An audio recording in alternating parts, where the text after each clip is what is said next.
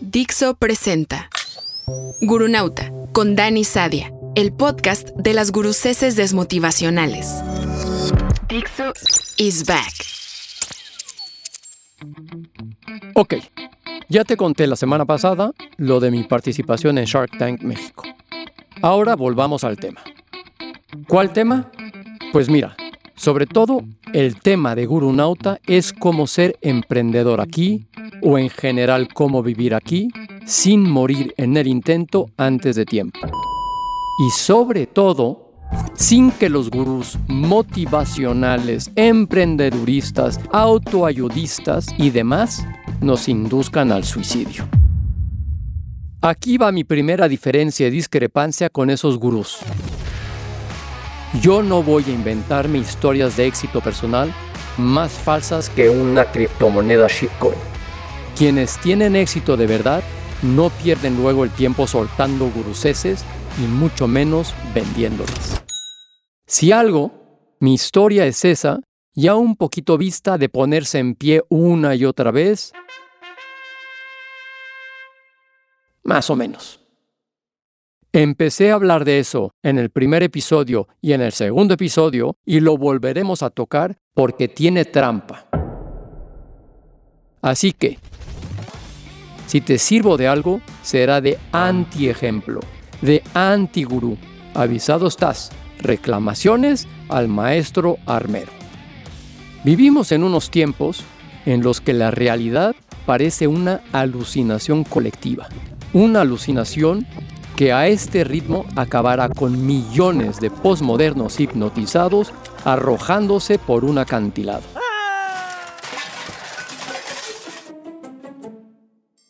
¿Saben por qué creo yo que no tenemos noticias de otras civilizaciones extraterrestres? Y no soy el primero en sugerirlo, ¿eh? Es porque en algún punto álgido también encontraron la manera de autoaniquilarse antes de hacer viajes interplanetarios. Ponerse de lado sería fácil. Solo hay que disimular con cara de póker. Cualquier político frente a un púlpito mañanero y dejarse arrastrar por el torrente infinito de distracciones diarias. Ya sabes, ir a lo tuyo, ocuparte de lo tuyo, poner cara de admiración ante las mayores pendejadas como si hubieras oído la palabra divina en general, besar las botas que toquen sin hacer enemigos. Una receta asegurada, si no para el triunfo, sí al menos para un apacible buen pasar. Pasa que yo no sirvo para eso. ¿Ves? Antiejemplo número uno, que contribuye a explicar mis muchos fracasos. Si aspiras a ese apacible buen pasar, nunca digas, como digo yo, que toca parar reflexionar. Porque toca mojarse, tomar partido, que ahora más que nunca es necesario llamar a las cosas por su nombre y señalar desde todas las tribunas al ejército de emperadores desnudos que idiotizan a la sociedad.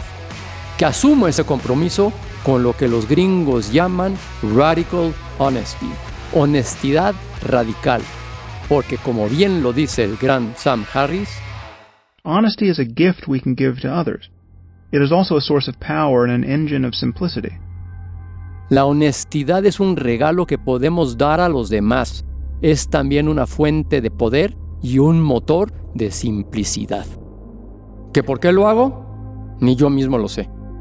Supongo que porque me patea el hígado, porque un mundo de mentiras consensuadas no me sirve para vivir, o al menos vivir feliz. Y no soy un ingenuo, ¿eh? Sé que la mayoría de idiotas seguirán siéndolo, pero igual podemos rescatar a alguno a base de ironía y sarcasmo. Porque no ganamos nada mintiendo o permitiendo la mentira. Al contrario, hacemos daño, mucho daño, al futuro emprendedor, al cineasta, al escritor, al guionista, al indie podcaster. Toca decirle tu opinión honesta sin filtros ni palabras bonitas como eh, sí, eh, me gustó, eh, eh, eh, es diferente. Y ya no digamos el, wow, qué gran idea, cuando acabas de escuchar la mayor memes de la década. El cáncer de las mentiras y estupidez extiende sus tentáculos por todo tipo de sectores y disciplinas. ¿Quieres un ejemplo de cada uno? En medicina, los antivacunas. En astronomía, los terraplenistas. En política, los populismos. En religión, los fanatismos. En el arte, la pretenciosidad. Y así seguiría ad eternum. Pero como hay que empezar por alguna parte y no puedo ser profeta de todo, voy a seguir el espíritu de este hermoso y grandioso proverbio de no sé dónde, pero que en España ayudó hasta elegir a un presidente. Zapatero a tus zapatos. Y como yo no soy zapatero, mi compromiso militante consistirá en hablar de lo que conozco, no de lo que he oído o leído o supuesto o me han contado. No. De lo que he mamado durante décadas. Emprendedurismo, startups, adopción temprana de tecnologías, financiación y falta de ellas, miserias y grandezas de ser empresario, sobre todo las miserias. Y cómo no, de los falsos ídolos, gurús, estafadores, vendedores de tónico de serpiente y demás gentuza HDP que se denomina Cool. Esta banda, por llamarlos de alguna forma, construyen su riqueza personal sobre un espejismo mortal que dice que el éxito es una elección personal. Es decir, si ellos han tenido éxito y tú no, es culpa tuya. Culpa tuya por no comprar su libro, por no seguir sus pasos, por no ducharte con agua fría, por no dormir las horas que ellos dicen que tienes que dormir y por no llevarles tu ofrenda a su templo de ego y riqueza. Tengo, más bien tenemos, harta chamba. Como decían en mi barrio, si los hijos de perra tuvieran alas, no veríamos el sol. Necesitamos ayuda. Y necesitamos un marco teórico que nos permita cribar entre el oro y el estiércol de la realidad del mundo empresarial. Necesitamos un bullshit detector, o sea, un detector de sandeces y de guruseses sólido y científico. Necesitamos a Nassim Nicolás Taleb. Autor fetiche de esta casa gurunauta, que igual te suena porque es el padre de la idea esa del cisne negro y también de la antifragilidad. Voy a citarlo tanto que cada vez que lo mencione o me apoye en sus ideas, haré sonar este sonido. Así que, amigues vendedores de tónico, nunca preguntéis por quién doblan las campanas, porque doblan por vosotros. Todos los oyentes son bienvenidos porque muchos son ya empresarios o lo han dejado de ser, apaleados por el sistema o son empleados y sueñan con algún día ser empresarios. Estos últimos es importante que se mantengan alerta porque son el objetivo número uno de los estafadores.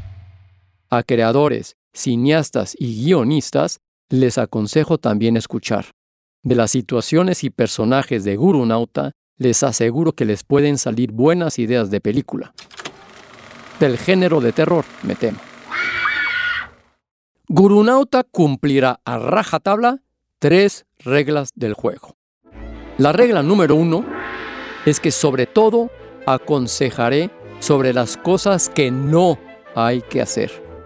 Eso es lo que Taleb llama la vía negativa. La contribución más grande al conocimiento consiste en eliminar lo que pensamos que no es correcto. En loop. La contribución más grande al conocimiento consiste en eliminar lo que pensamos que no es correcto. Para ilustrar con un ejemplo, nada mejor que citar a Charlie Munger, billonario americano. All I want to know is where I'm going to die, so I'll never go there. Todo lo que quiero saber es dónde voy a morir para no ir ahí nunca. Es decir, gran consejo vía negativa, nunca vayas a donde se supone que vas a morir. Y vaya que le ha servido. Cumplirá 100 años el 1 de enero 2024. Mi consejo vía negativa para ustedes es, no compren libros de autoayuda, no hacer is king. La regla número dos es que mis consejos estarán basados en, como diría un poeta romántico florentino, en la pura y putana realidad.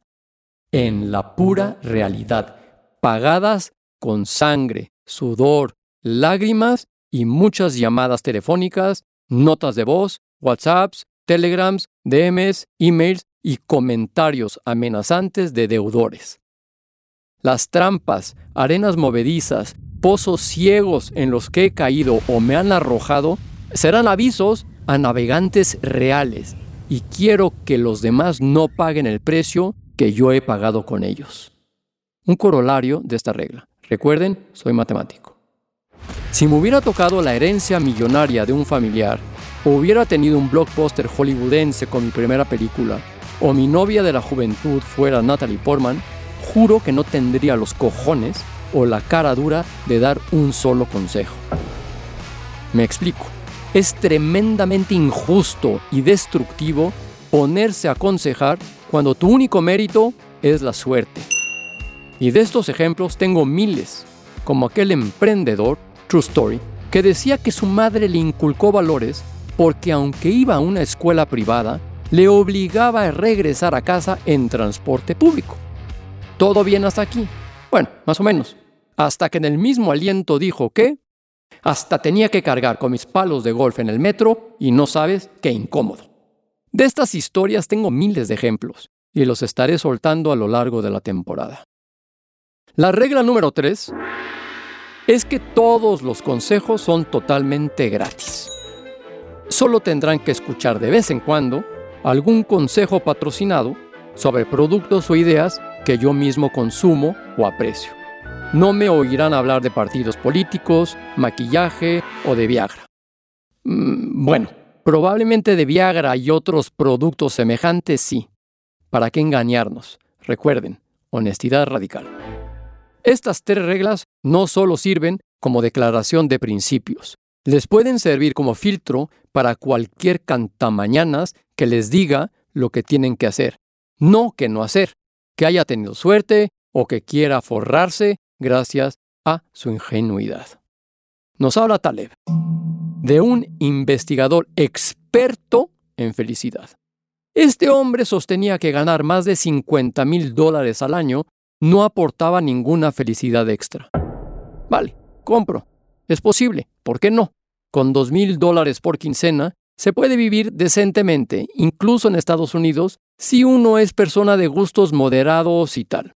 Ese no es el problema. El problema es que el investigador, experto en felicidad, ganaba más de 100 mil dólares anuales y se partía en 40 viajando, dando conferencia tras conferencia tras conferencia sobre la felicidad. A él sí parecía darle una felicidad extra. Espero que gracias a este podcast ganemos todos cierto olfato y finura, yo incluido, para diferenciar a los talkers de los doers. Que apostemos por los doers y denunciemos a los talkers. O en castellano viejo, obras son amores y no buenas razones. Y es que si tanto parlanchín no hiciera daño, los podríamos dejar pasar. Pero de nuevo, la realidad nos llama a la acción.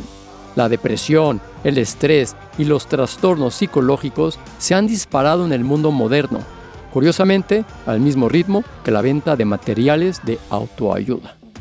Cierto que correlación no implica causalidad, pero qué casualidad, ¿no? Esto es más viejo que caminar no estamos descubriendo nada. Sin ánimo de hacer spoilers, México construyó un aeropuerto internacional que queda más lejos que el mismo destino. El flautista de Hamelin acaba con los niños desaparecidos en una cueva de la que no regresan. El Springfield de los Simpson compra un monorriel que no necesita y descarrila. A mayor resonancia de los estafadores, mayor ha de ser el compromiso para combatirlos y hoy día hacen más ruido y tienen más alcance del que no han tenido nunca. Son peligrosos y son como la humedad. Cuando menos te lo esperas, tus hijos o tu hermana o tus sobrinos, o tu jefe, o tu pareja, o tus amigos, los empiezan a citar y halagarlos y seguirlos. Y si te atreves a contradecirlos, empiezan las discusiones y peleas y divorcios. Desenmascararlos, haremos. Empecemos entonces. Pero antes, termino con esta frase del faro de mi juventud, Jean-Paul Sartre. On joue pour mentir, pour se mentir, pour être ce qu'on ne peut pas être et parce qu'on a assez d'être ce qu'on est. Que transcreado al castellano sería algo así como, los seres humanos nos comportamos como actores o actrices, para mentir, para mentirnos, para ser lo que no podemos ser y porque ya no queremos ser quien somos. Esto fue Gurunauta y nos escuchamos una vez más la próxima semana. Dixo is back.